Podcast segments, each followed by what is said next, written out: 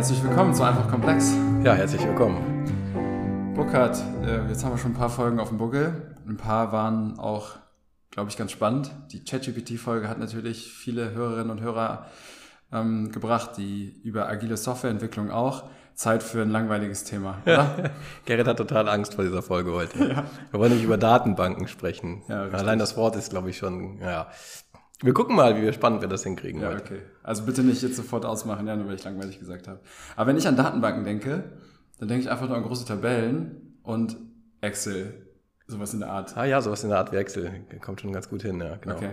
Ich habe schon mitbekommen, es gibt verschiedene Arten von Datenbanken. Ja, wir haben ähm, Datenbanken, die besonders gut auch im IoT zum Beispiel nutzbar sind. Zeitreihen, Datenbanken dann in dem Fall zum Beispiel. Es gibt aber noch eine viel längere Geschichte, äh, glaube ich, was Datenbanken angeht.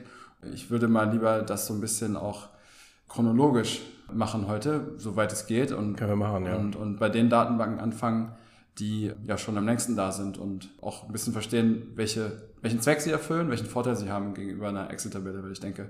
Genau. Die hat dann wahrscheinlich auch ihre Grenzen, oder? Ja, hat sie. Lass uns mal ähm, äh, das Thema wieder ein bisschen hindividieren und so weiter. Datenbanken. Erstmal überhaupt Sinn und Zweck von Datenbanken.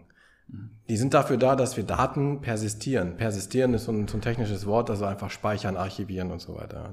Total wichtig. Mhm. Ganz genau, also so aktuell wie es früher war, ist es heute immer noch. Auch wenn man, wenn man meint, es könnte ein langweiliges Thema sein, aber überall gibt es Datenbanken. Ein zentraler Bestandteil unserer ganzen Software, die um uns rum ist. Mhm. Und die sehen wir nicht und deswegen ist es vielleicht auch so ein bisschen schwieriger. Also was wir immer sehen, sind ja immer die, die Anwendungen selber, in denen wir klicken, die Fenster, den Browser, ist alles schön. Und aber hinter jedem, hinter jedem Browser steckt eigentlich eine Datenbank, wenn es nicht gerade irgendwas ist, wo man so einfach sich nur eine statische Information holt. Ja. Aber wenn du, wenn du das zweite Mal irgendwie auf eine Webseite gehst und es weiß noch was von dir, dann ist das entweder ein kleiner Cookie gewesen, das gibt's auch, aber typischerweise ist da eine Datenbank irgendwo im Hintergrund und ähm, deine Eingabewerte und alles das, was du da irgendwie mit kommunizierst mit dem, mit dem Browser, wird in der Datenbank gespeichert und zwar im Backend. Hier müssen wir mal kurz zwei Begriffe klären, Frontend und Backend. Ja, das Frontend ist das, was dir, was dir was anzeigt, wo du Knöpfe hast, wo du klicken kannst, wo deine Events quasi, die du ausführst, ob du jetzt auf, auf dem Telefon mit dem Finger touchst oder swipes und so weiter, das ist alles Frontend. Mhm. Und das Backend, das liegt quasi nicht bei dir auf deinem Rechner, sondern das Backend ist halt im, hinten irgendwo. Ja, und typischerweise ist das irgendwo hinten im, im Internet auf so einem Server und so weiter. Und was ist eigentlich Backend? Ja, Im einfachsten Fall ist Backend eigentlich nur eine Datenbank. Ja, aber jetzt das, das, das, das, sagen, das, Backend ist im, äh, auf einem Server, wenn du über eine Website sprichst. Ja. Das ist richtig, ja. Ich, ich, ähm, wir können natürlich über alle Anwendungen sprechen heute. Dann hast du, wenn du jetzt nicht im Web bist, dann hast du quasi ähm, ja, eine Desktop-Anwendung im Windows. Da gibt's dann auch Datenbanken, wo Sachen gespeichert werden, aber ich also ich würde sagen, Datenbanken, so richtig relevant sind die für die, für diese, ähm, für die Web-Anwendungen, ja, okay. Browser-based Anwendungen. Da können wir uns auch ein bisschen drauf spezialisieren, da ist, äh, da, deswegen gibt's da auch so viel Technologien. Ne? Ja. Und hier sind die Anforderungen auch am größten. Ne? Also du kannst dir vielleicht vorstellen, wenn du bei so richtig großen äh, Buden wie Spotify, YouTube, Amazon und so weiter, da laufen ja so viele Daten ein, also von den Usern, aber da kommen auch von hinten Daten raus, gibt neue Angebote, neue Produkte, neue Preise, ständig ändert sich alles. Das muss ja irgendwo gespeichert werden, irgendwo organisiert werden, diese ganze Information. Ne? Ja. Und das wird halt in Datenbanken organisiert. Ja. Und ähm, da sind halt auch überhaupt gar nicht wenig Daten drin. Da sind richtig, richtig, richtig viele Daten drin.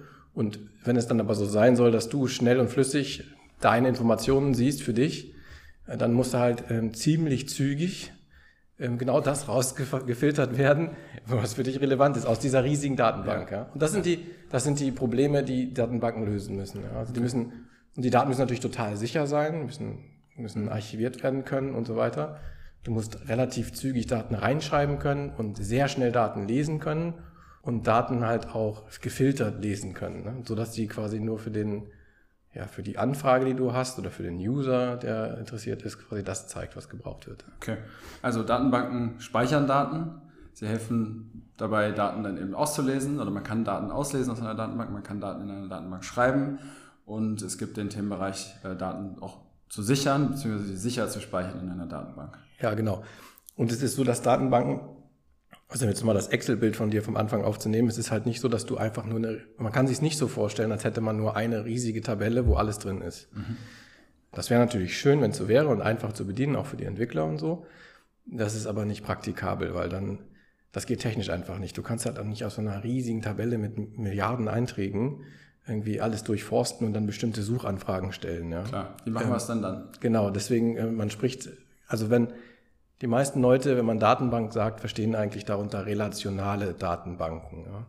Das Wort relational müssen wir ein bisschen erklären. Das heißt im Prinzip eigentlich, dass ich meine Informationen in bestimmte, meine Dateninformationen in bestimmte, man sagt Tabellen splitte und diese Tabellen setze ich in Verhältnisse zueinander. Und dadurch erreiche ich eine da, dadurch erreiche ich erstmal ein schnelleres Schreiben, aber vor allen Dingen viel schnelleres Abfragen der Daten, ja? weil ich nicht immer alle Daten angucken muss, wenn ich irgendeine Abfrage mache, sondern kann bestimmte, bestimmte ähm, ja, Such, man sagt Query, also Anfragen schnell abarbeiten. Ne? Okay, kannst du da mal ein Beispiel machen? Genau, also ich habe ich hab mir mal so ein Beispiel hier äh, auf meinen Spicker hingeschrieben. Ich weiß nicht, ob das das Beste ist, aber wir können mal, wir können mal sagen, so eine Universität, das kennt ja jeder und jeder weiß zum Beispiel, da gibt's halt Studenten und dann sagen wir mal, es gibt noch Kurse, in denen die Studenten, wo die Studenten hingehen. Und dann führe ich noch das, äh, die Mentoren ein. Sagen wir mal, jeder Student hat vielleicht einen Mentor zugeordnet, der vielleicht während des gesamten Studiums äh, an der Seite steht. Und äh, Noten. Ja. Also jetzt würde ich mal so, ne, das sind einfach mal so Informationen. Ja. Jetzt können wir mal kurz überlegen, wie könnte man sowas in einer relationalen Datenbank darstellen. Ja. Und da kommen wir dann gleich auf so ein paar wichtige Konzepte. Also sagen wir mal die Studenten. Ja. Dann haben die Studenten typischerweise Informationen wie, der Student hat heutzutage, jeder hat eine E-Mail, der hat dann mal einen Namen, Vorname, Nachname und so weiter. Es wird alles sauber und kleinteilig abgespeichert in der Datenbank. Wir hatten schon mal eine Folge über Software, da habe ich über Datentypen gesprochen. Ist bei der Datenbank auch total relevant. Es werden im Prinzip, man nennt das Felder. Also jetzt kann man sich nochmal kurz Excel, also ich sage ich mal, ich habe einen Studenten-Sheet mhm. von Excel und oben drüber habe ich die, habe ich die Überschriften und sage halt E-Mail, Vorname, Nachname, Immatrikulationsnummer und so weiter. Das sind einzelne Spalten. Ja, das wären dann die Spalten, genau. Und dann, und dann die Studenten selber, die werden dann halt quasi rein innerhalb dieser Tabelle. Ja. Und, ja. das wird dann quasi nach unten immer mehr. Ja. Mhm. Und oben bleibt es quasi gleich. Ja. Und oben, wenn ich Immatrikulationsnummer habe vielleicht, wenn die wirklich eine Nummer ist, dann ist es vielleicht vom Typ Nummer, halt Integer. Ja. Und während der Vorname und Nachname irgendwie vom Typ String ist. Das muss man wissen, um, um auch die, das Speichern der Daten möglichst effizient zu machen. Ich will nämlich den Platz um die Informationen zu speichern, stark minimieren. Okay. Gerade wenn ich ganz viele Daten habe. Ja. Ja. Datentypen, hat Burkhard gesagt, kann man sich in Folge 3 nochmal genau anhören. Ja, genau. Du hast die Folge sogar im Kopf.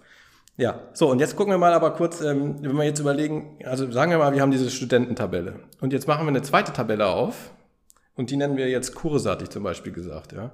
Die Kurse selber haben ja Informationen, die für sich selbst relevant sind erstmal. Ja. Also Name des Kurses, ja, ähm, ähm Dozent, Dozentin, Länge. Genau. Vielleicht typischer Raum, wo es immer da ist, ja, vielleicht das Datum, wann es immer stattfindet oder irgend sowas, ja. Okay. Wir wollen es ja auch, wir wollen es ja einfach halten und nicht total komplex, ja. ja.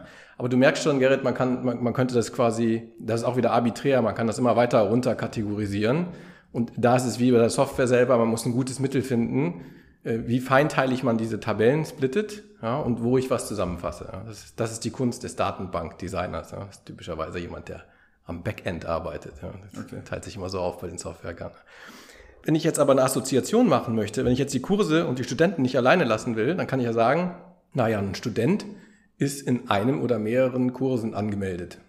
Hm? Das heißt, der Student hat möglicherweise viele Kurse. Weiß ich irgendwie nicht, äh, Chemie, Physik oder sowas, je nachdem, wenn es naturwissenschaftlich ist oder sag mal was. Äh, in der BWL hat man Recht, da hat man BWL, da ja, hat man genau. VWL, da hat man genau. Äh, diverseste Kurse. Richtig, ja. sowas so. Ne? Also haben wir, hat ein Student viele Kurse. Und wenn wir jetzt uns auf die Kurse-Tabelle stellen und gucken, dann hat aber auch ein Kurs, also zum Beispiel jetzt, ich nehme mal meinen Physikkurs wieder, der hat aber möglicherweise auch wieder viele Studenten. Hm? Also habe ich in der Datenbanksprache sagt man dann, hier haben wir eine Many-to-Many-Relation. Ja? Also mehrere Studenten haben mehrere Kurse und umgekehrt. Ja? Wahrscheinlich müsste man genauer sagen, ein Kurs hat mehrere Studenten und ein Kurs ein Student hat mehrere, mehrere Kurse. So, ja, dann ist Many-to-Many. Ja, ja. ja, genau. Okay. Ne? Und hier habe ich jetzt eine Relation ausgedrückt. Und das ist die Many-to-Many-Relation. Wenn ich jetzt aber zum Beispiel die Mentoren angucke, würde ich jetzt mal, ne, jetzt in diesem Beispiel, dann würde ich sagen, es ist nicht so, sondern hier hat ein Student genau einen Mentor. Hm? Der Mentor hat viele Studenten, ja. aber ein Student hat nur einen Mentor. Mhm. Und hier habe ich jetzt eine One-to-Many-Relation. Und in der Datenbank würde man das, wenn man das jetzt technisch umsetzen würde, ist ganz einfach. Habe ich da in beide Richtungen eine One-to-Many oder vom, vom Studierenden in Richtung des äh, Mentors? Äh? Ja, also wenn du vom Studierenden ausguckst, dann kannst du sagen, der könnte einen Parent, also so, so ja, einen Elternteil haben quasi ja. und das ist halt ein Mentor. Ja? Okay. Also hast du da quasi one student, äh, andersrum, äh, many students, one mentor. Okay. So würde man es sehen. Mhm. Und äh, wenn du das in der Datenbank ausdrücken würdest, wollen würdest, dann müsste der Student an der Tabelle eine ID haben, die auf eine bestimmte Zeile bei den Mentoren verweist. Und dann kriegst du die Relation hin. Ja. Mhm. So macht man das auch tatsächlich in der Datenbank. Okay. Ja. Das ist immer so, dass jede Datenbank hat quasi so wie wenn du jetzt in, in Excel quasi die, die, die, die Reihen anlegst, dann ist quasi der Reihenindex, wenn du so möchtest, ist der Primary Key, so nennt man das, ein wichtiges Wort, Primary Key, der identifiziert genau diesen einen Eintrag, diesen einen Studenten. Mhm. Und wenn ich jetzt mich verweisen möchte auf einen bestimmten Mentor, dann habe ich sogenannten Foreign Key. Das ist nämlich der, der Foreign Key wäre jetzt die Mentoren-ID die verweist genau auf einen Eintrag in der Mentorentabelle. Bist du noch bei mir? Ich bin noch bei dir. Ja. Okay, ich hoffe unsere Hörer auch. So ich versuche mir gerade drei Tabellen im Kopf vorzustellen, ja. wie die Pfeile voneinander ja, genau. gehen. Vergiss mal gerade die Kurse, dann wird es einfacher. Denk mal nur an die Studenten und die Mentoren. Ja. So, ja. Genau. Und die Mentoren haben halt quasi, die haben ihren Primary Key, ist halt die Mentoren-ID. Das ist wieder auch, das kann von mir, also ganz, ganz im einfachsten Fall zählt das einfach. 1, 2, 3, 4, 5, 6, 7 und so weiter. Ja. Und dann könnte Student 3 an der Zeile 3, könnte den Mentor an der Stelle 5 haben. Ja. Und dann würde dann halt in der Mentoren-ID-Zeile von dem Student 3 halt die 5 stehen. Ja. Okay. Und dann kann so ein Computer irgendwie das äh, schon quasi in Relation setzen und quasi die Gesamtinformation zusammenziehen. Ja dann habe ich nämlich auf einmal die anderen Informationen, die beim Studenten noch, nämlich Vorname, Nachname, E-Mail, kann ich quasi in Relation setzen zu diesem, zu diesem Mentor, der auch wieder Name, E-Mail und okay. so weiter hat. Ja. Du, jetzt habe ich mal eine Frage. Du hattest gesagt, das nennt sich dann Queries, die man stellen kann, um bestimmte Informationen rauszulesen oder Daten rauszulesen. Wenn ich mich nicht täusche, steht dieses Q in SQL für Query. Kann das sein? Ja, genau. Sind SQL-Datenbanken relationale Datenbanken? Ja, genau, das kann man so sagen, ja. Okay. Also die SQL, SQL hast du jetzt einfach so in den Raum geworfen, hat mir noch gar nicht gesagt. Das nee, das ist da, genau. genau. Das würde ich dich bitten, gleich mal zu erklären. Habe ich aber eine Frage. Sagt man eigentlich SQL oder SQL? Das heißt SQL. Okay. Ja. Dann werde ich das ganz viele sagen, SQL ist falsch. Ja. Okay, das heißt SQL. Ja. Das ist schon mal was Gutes, was ja, ich genau. Ja, sehr gut. Immerhin, wenn das das Lesson learned ist, ist es auch nicht so schlecht. Ja. Genau, SQL, Structured Query Language heißt es. Okay und ist eine ja, Structured Query Language. Jetzt könnte man meinen, das ist eine Programmiersprache. Ist es nicht ganz, es ist eine Art Abfragesprache. Das ist auch nicht ganz richtig, weil ich kann nicht nur abfragen, die Sprache wird auch benutzt, um, um Einträge zu erstellen. Also, und, und da gibt es ein anderes Buzzword, das hast du vielleicht auch schon gehört, CRUD. Ich weiß nicht. Nee. C-R-U-D. Ist das wirklich ein Buzzword oder ist das einfach ein. Das heißt halt so. CRUD heißt das einfach so, ja. Okay. Manchmal liest man das so, ist ein einfaches CRUD-System oder irgendwas. Vielleicht okay. schon ein bisschen sehr softwarelastig so. Ja. Aber ich will es mal gesagt haben, weil wenn man, wenn man CRUD mal hört, ist auch nichts Wildes. Mhm. CRUD steht für, also C-R-U-D steht für Create, Read, Update und Delete. Okay. Und im Prinzip sind das die vier Basisoperationen, die du machst. Mhm. Auf, jedem, auf jeder Tabelle. Du kannst entweder einen neuen Eintrag hinzufügen, das wäre das Create. Ja. Du kannst ihn auslesen, das wäre das Read. Ja. Du kannst ihn ändern, Update. Ja, kann ja mal, kannst deine Adresse, kannst du umgezogen sein, dann muss ich quasi den finden, diesen, diesen Eintrag und ihn ändern, das wäre das Update. Oder du löscht ihn, weil der Student fertig studiert hat oder abgebrochen oder wie auch immer. Ja. Okay. Delete. Ja. Genau, und, und diese, diese vier Operationen führst du aus äh, in Anweisungen mit diesem SQL. Ja, und da gibt es tatsächlich gibt es eine richtige Arithmetik und Mathematik hinter. Das ist eine sehr saubere, sehr fest definierte Abfragesprache und die funktioniert über alle, Inst also ganz, ganz viele Datenbanken unterstützen halt diese Structured Query Language. Das ist ein Standard. Und dann ist es völlig egal, welche Datenbank du im Hintergrund nimmst. Die funktionieren dann halt einfach alle. Ja. Mhm. Weil am Ende tun sie das, was wir vorher schon okay. gerade besprochen haben. Außer vielleicht NoSQL-Datenbanken. Genau, es gibt auch NoSQL-Datenbanken, genau, die haben sich dann quasi gelöst von diesem, von diesem, von dieser festen Form, dass ich und ich, das ist eine feste Form. Diese Form nennt man auch Schema, ein Datenbankschema.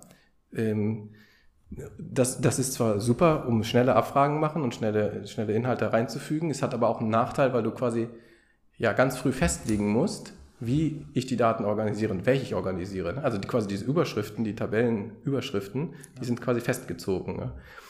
Und das lässt sich auch nicht so einfach ändern, weil stell dir vor, du hast irgendwie 4 Terabyte an Daten in der Datenbank und jetzt überlegst du, dass du jetzt irgendwie die Relation änderst oder Felder löscht oder hinzufügst, dann wird das ein ganz schön, da musst du schon aufpassen, dass du das alles richtig machst. Ja. Und darfst ja auch diese Relation nicht zerbrechen, sonst funktioniert dein ja. Frontend nicht mehr.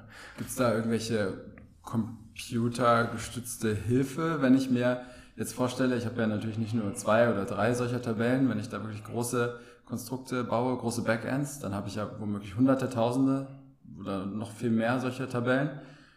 Ja, da gibt es Tools noch und nöcher, aber das ist ja ein Konzept, was schon immer gab. Ja. Also, okay, okay. Also, aber am Ende musst du trotzdem ähm, also die sagen dir auch so, Vorsicht, hier machst du vielleicht was komisches und so, aber das ist immer noch heute ein Thema. Ja? Also wenn du jetzt zum Beispiel eine neue Version rausbringst von der Software, hast ein neues Feature und willst quasi und musst deswegen auch neue Daten speichern, eine andere Art von, von, von, von Sachen einführen, mhm.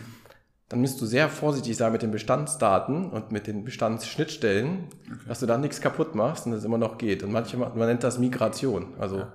Den Prozess, dass du das änderst, nennt sich Schema-Evolution, ich habe gesagt, die Form ist ein Schema und der Begriff der englische ist Schema Evolution, ist auch was, was man vielleicht schon mal gehört hat. Und wenn, du, wenn eine Schema Evolution stattgefunden hat, dann musst du eine Migration machen, das heißt, ähm, von der einen Version auf die andere muss eine Datenbank migriert werden. Du kennst das, manchmal sagen die, sagen bestimmte Anwendungen so, ich muss irgendwie, manchmal also ich ja, muss jetzt irgendwie updaten, dann kommst du nicht mehr zurück auf die alte Version. Ich, wir müssen hier irgendwie, dann passiert irgendwas, zwei Minuten rödelt das. Dann werden nämlich deine Datenbanken umge, umge, umgeformt und danach bist du auch nicht mehr, kommst du nicht mehr so einfach zurück in das alte, in das alte, in die alte Welt. Ich sag dir, wo ich oft migrieren höre, eigentlich in ganz, ganz vielen Kundengesprächen wird immer gerade in ERP 1 und ERP 2 migriert oder MES 1 und MES 2, was auch immer. Ich habe das Gefühl, Firmen sind dauerhaft dabei, irgendwelche äh, Datenbanksysteme von A nach B zu migrieren. Aber Klingt ganz schön trocken und äh, hast du dazu wahrscheinlich bestimmt eine gute Anekdote wieder auf Lager, oder? Ja, Gerrit, ich habe immer eine Anekdote. Also genau, die ist tatsächlich ziemlich lustig. Ich versuche es kurz zu erzählen.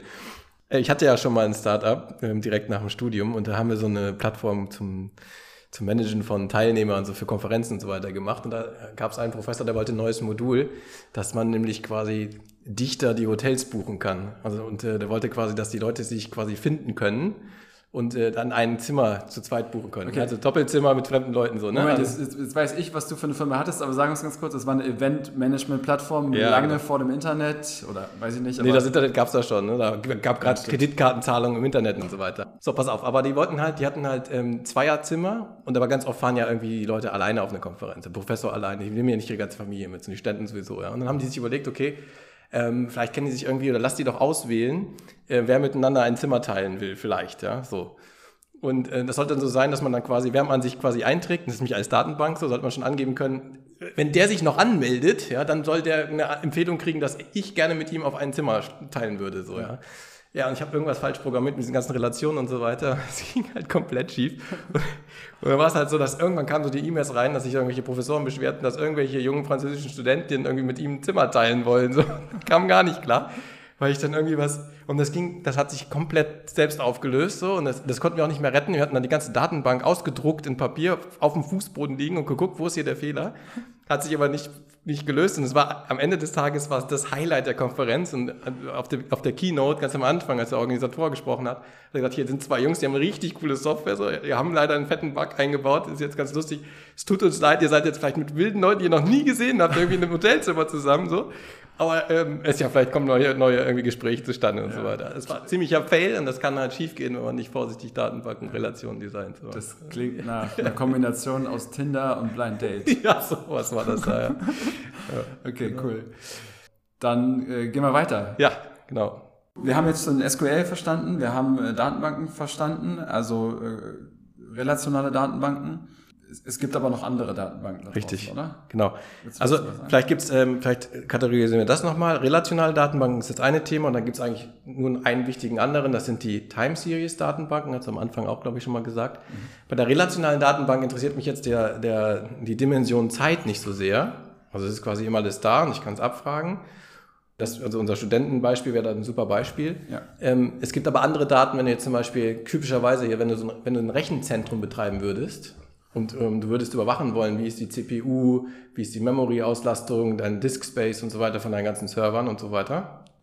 dann würdest du das über die Zeit überwachen wollen. Ne? Du würdest sehen wollen, wenn, wenn nachts irgendwie, wenn du am nächsten Morgen 10.000 E-Mails hast und die Leute hatten Probleme, dann willst du gucken, war in der Nacht irgendwas los. Ja? Mhm. Dann würdest du eine Datenbank durchsuchen, die, die als Primary Key quasi nicht einfach eine Nummer hat, sondern einen Zeitstempel. Ja, weißt du, was, wo ich das oft sehe und nutze, wenn ich irgendwie Sport mache, dann zeichne ich ja meinen Puls auf, als Beispiel genau. mit einer Pulsuhr Richtig. Oder sowas in der Art. Das wird ja wahrscheinlich dann auch in so einer Time Series Database Ganz genau. liegen. Ja? Richtig, genau. Okay. Und das sind spezielle Datenbanken, weil die einen ganz anderen, also da hast du den relationalen Abfrage gar nicht. Da speicherst du halt einfach alle Daten in eine Reihe. Und aber den, du machst halt Abfragen und willst halt sowas fragen wie, zeig mir mal letzten Monat, was war da los? Oder mach mir mal einen Mittel über alle Werte, deine Pulswerte im Zeitraum von bis und so weiter. Und die sind hochoptimiert für solche Abfragen. Mhm. Das gibt es gibt jetzt schon ähm, auch ähm, Bestrebungen, Datenbanken zu machen, die in allem gut sind. Aber ganz oft ist das ähm, auch, ja, kann man mathematisch beweisen, man kann gar nicht so gut alles gleichzeitig optimieren. Ja. Also, in allem meinst du die, diese eher statischen Daten? Also die relationalen, die relationalen Aspekte und die Time Series Aspekte. Es gibt schon Probleme, wo du am liebsten beides hättest. Da muss man mal gucken, was man da am besten nimmt. Ja. Es gibt nur wenig Lösungen, die quasi alle diese Dimensionen gut beherrschen. Okay. Willst du vielleicht noch so ein paar zwei, drei. Überhaupt Datenbanken mal ja, nennen, ja, genau. Genau, weil, genau. weil dass man mal ein Gefühl dafür kriegt, über was wir hier reden. Also äh, ja, Fall. historisch. Ähm, du hast historisch. Lass mal historisch anfangen. Also was man gehört haben muss, ist MySQL. So, da, damit ging's los. Ja. Ähm, da gibt's auch ein anderes Wort. Ich mache mal jetzt ein bisschen Buzzword-Bingo. Wir wollen ja auch ein bisschen aufschlauen so für Buzzwords. LAMP. Hast du schon mal den LAMP-Stack gehört? Nein. LAMP. Also die als das so losging mit den ersten Webseiten, ne, als irgendwie Google mal anfing und so weiter, da war alles, das ganze Internet auf dem LAMP-Stack. LAMP, L, L steht für Linux, A steht für Apache, M steht für MySQL, die Datenbank, und P für PHP, die Programmiersprache. Okay, ach so, das war der gesamte Stack. Das, das war der Stack, der Tech-Stack, das spricht man heute noch. Ne? Und ja. wenn, du, wenn du über einen Tech-Stack sprichst, dann sagst du, dann musst du ein paar Sachen sagen. Welches Betriebssystem nutze ich? Das war da im LAMP-Stack Linux. Ja? Welchen Webserver benutze ich? Ich hatte am Anfang gesagt, das ist ganz oft relevant für Webserver ähm, äh, mit den Datenbanken Frontend, Backend und so weiter. Das war damals Apache, das war der, der Webserver, heute gibt es noch viel mehr. Und, ähm, und dann die Datenbanklösung, äh, MySQL in dem Fall, und die, die Programmiersprache, mit der du quasi ja, mit, mit der du quasi Datenbank fütterst, abrufst und auch im Frontend arbeitest, war PHP in dem Fall. Heute gibt's andere Stacks, Mean, Mern und so weiter, ne, mit ähm, anderen Datenbanklösungen. Ja. Also okay. Mean steht für kann, Mongo. Kann man denn eigentlich CP. kann man denn jetzt sagen, dass, beson dass manche Datenbanken besonders gut mit einer bestimmten Programmiersprache arbeiten oder mit einem bestimmten Betriebssystem oder ist, kannst du heute so Mix und Match machen und Du kannst eigentlich Mix und Match. Also ich glaube, mit Betriebssystem und Programmiersprache hat es heute noch wenig zu tun. Eher mit der, also hast du quasi wenig Daten und wo hast du die Daten oder habe ich ganz viele? Mhm. Das ist wichtig. Es gibt es gibt ja heute Anforderungen, wo du extrem viele Daten ganz kurz speichern musst. Das schafft gar nicht eine Kiste, ein Server.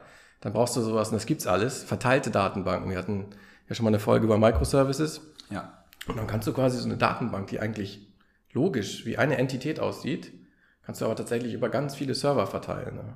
Und das ist total wichtig, weil es kann ja auch mal ein Server kaputt gehen, eine Festplatte ausfallen und so weiter. Dann kann, wenn du nur da die Daten hast, dann hast du ein Riesenproblem. Ne? Okay, du, also du würdest es jetzt verteilen, dass dann um das doppelt vorzuhalten, diese Daten? Oder kannst ja, das hat mehrere, es hat mehrere Gründe. Das eine ist die, ist die, ist die Datensicherheit, um das quasi redundant vorzuhalten. Da kann dir mal eine Festplatte abrauschen, macht nichts. Ja.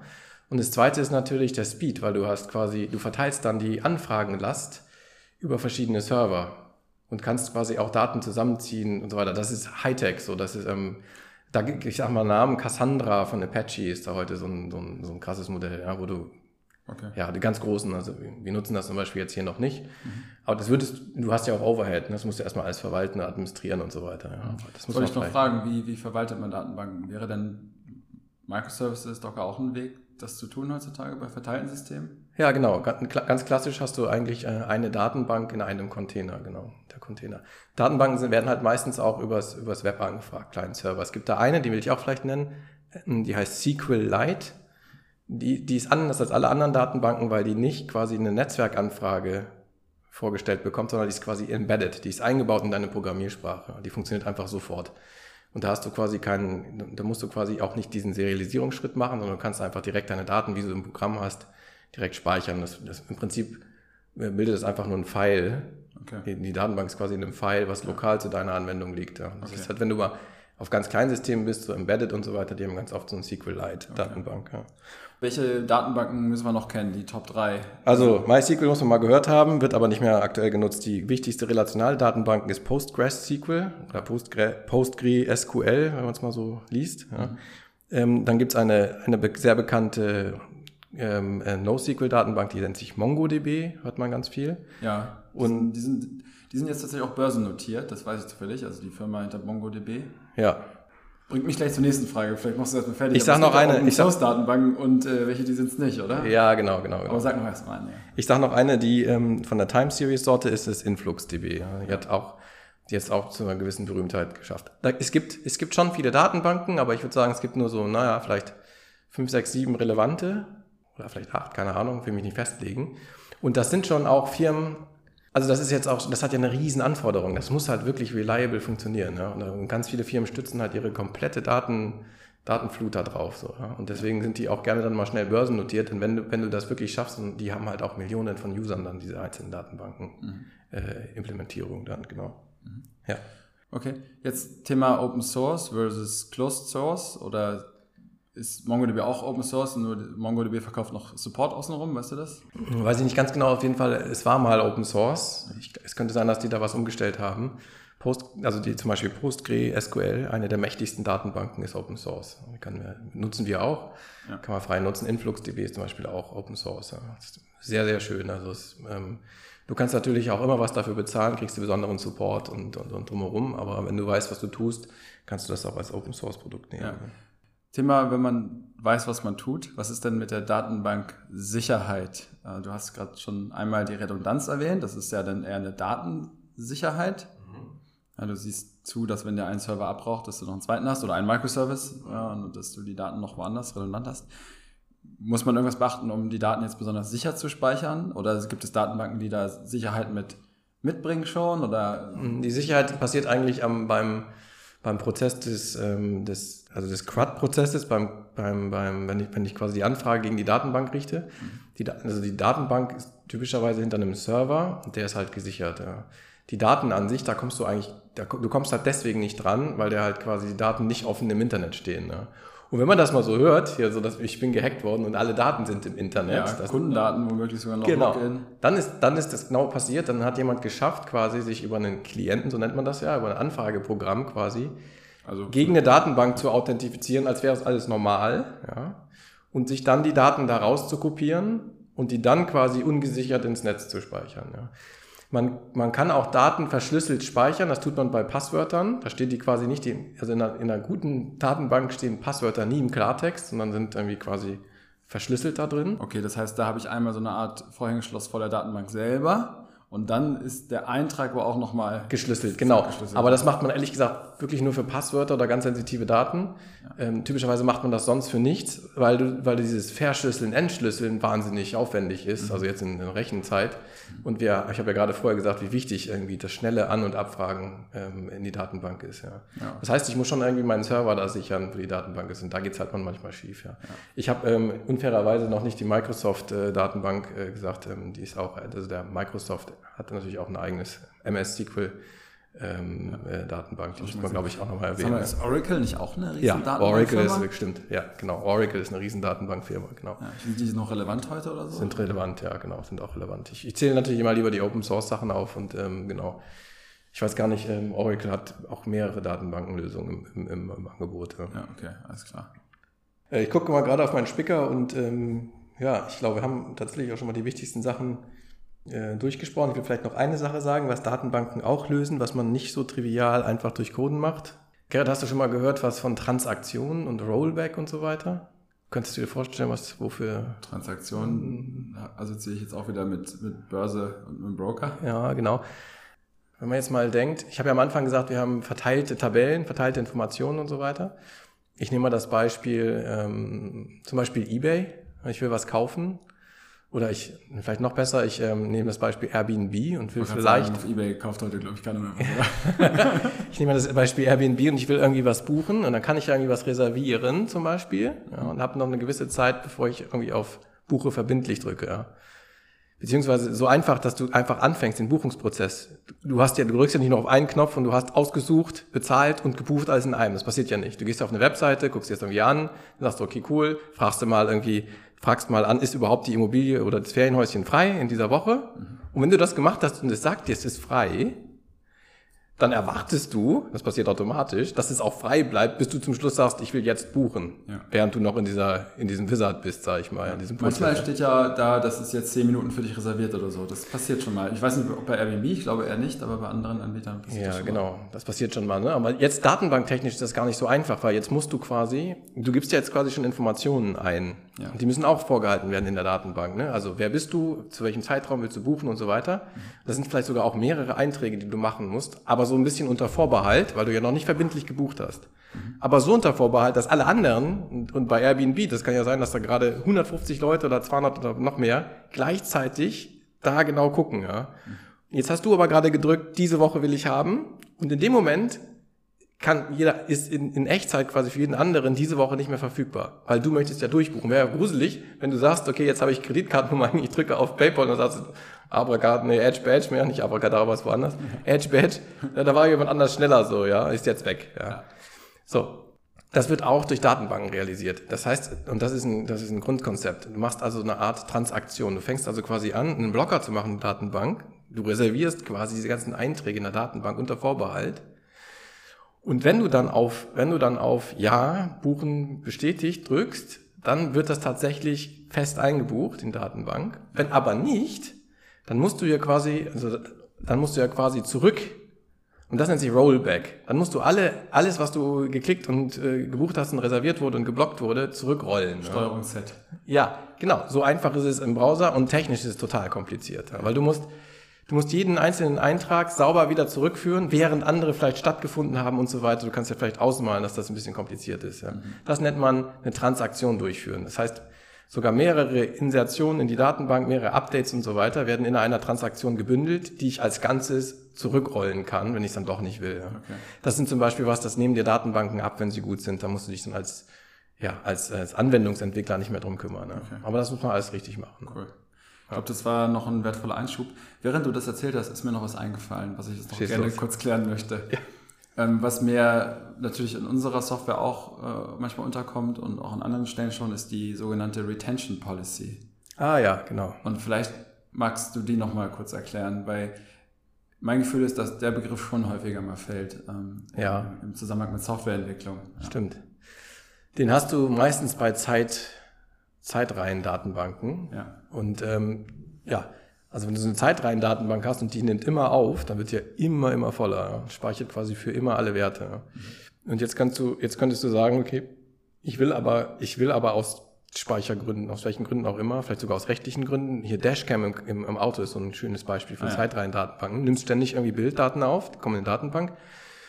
Aber es darf vielleicht aus rechtlichen Gründen gar nicht sein, dass die für immer gespeichert werden. Und jetzt in einer Retention Policy kannst du sagen, okay, ich habe eine Retention Policy von fünf Minuten das heißt, neue Daten, die reinkommen, also bis fünf Minuten speichert die Datenbank alles voll und dann ab der sechsten Minute werden quasi die ältesten Einträge überschrieben, ja, so dass du quasi am Ende des Tages immer nur die letzten fünf Minuten in der Datenbank hast. Das kann man schon grundsätzlich einstellen. Ne?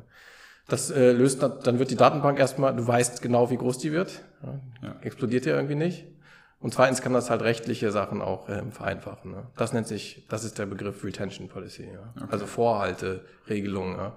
Damit kann man solche Sachen einstellen. Ja? Okay. Die kannst du, die kannst du zeitlich regeln. Du kannst auch sagen, okay, ich so und so viele Daten irgendwie, also wie man das jetzt genau macht, aber es drückt quasi aus, äh, ab wann fange ich an, quasi alte Werte wieder zu überschreiben. Ne? Mhm. Okay, cool. Super. Dann hätte ich auch keine Fragen mehr. Ja, gut. Und ja, hoffe, ihr konntet was über Datenbanken lernen. Ich habe was gelernt. Gut. Auf jeden Fall, wie man SQL richtig ausspricht. Ja. so lohnt nur das. Ja, also die Datenbanken sind die Hidden Champion ne? unter, unter unserer, unserer modernen Software- und Webanwendung. So die, ja. man, man befasst sich nicht so gern damit, man kennt sie auch nicht so gut, aber es sind im Prinzip die Motoren. Und äh, da steckt halt quasi die, ja, da steckt quasi das ganze Knowledge drin. Ne? Und mhm. ähm, das, das ist aktuellstes Thema. Ja? Also wenn Google ihre KIs trainiert, dann ziehen die halt sehr dediziert Informationen aus riesigen Datenbanken zusammen. Das sind riesige Systeme, die da laufen und richtig gut laufen müssen. Mhm. Cool. Gut, super. Dann vielen Dank mal wieder. Ja, gerne. Wir hören uns nächste Woche. Ja, ich hoffe, Ja, immer. Ja. Ich hoffe, den Zuhörern hat Spaß gemacht. War, glaube ich, heute ziemlich dichte Informationsflut, aber schauen wir mal. ich hoffe, ihr bleibt dabei. Das nächste Mal mal wieder ein bisschen entspannteres Thema, oder Gerrit? Ja, mal gucken. Alles klar. Ja, so ist es. Also, ciao und bis zum nächsten Mal. Ja, Grüße aus Hamburg. Tschüss, tschüss. Vielen Dank fürs Hören dieser Folge von Einfach Komplex. Dir hat die Folge gefallen? Dann lass uns doch eine gute Bewertung da oder teile die Folge mit jemandem aus deinem Netzwerk. Für Kritik zur Folge, Anregungen und Fragen für neue Folgen freuen wir uns auf deine E-Mail an podcast.heisenwehr.com. Möchtest du zusätzlich mit anderen Hörerinnen und Hörern sowie Burkhard und mir in Kontakt kommen und die Folge oder generelle IT-Themen besprechen, dann tritt doch unserem Discord-Server bei. Den Link dazu findest du in den Shownotes. Abonniere jetzt unseren Podcast, um keine Folge mehr zu verpassen. Bis zum nächsten Mal und tschüss aus Hamburg.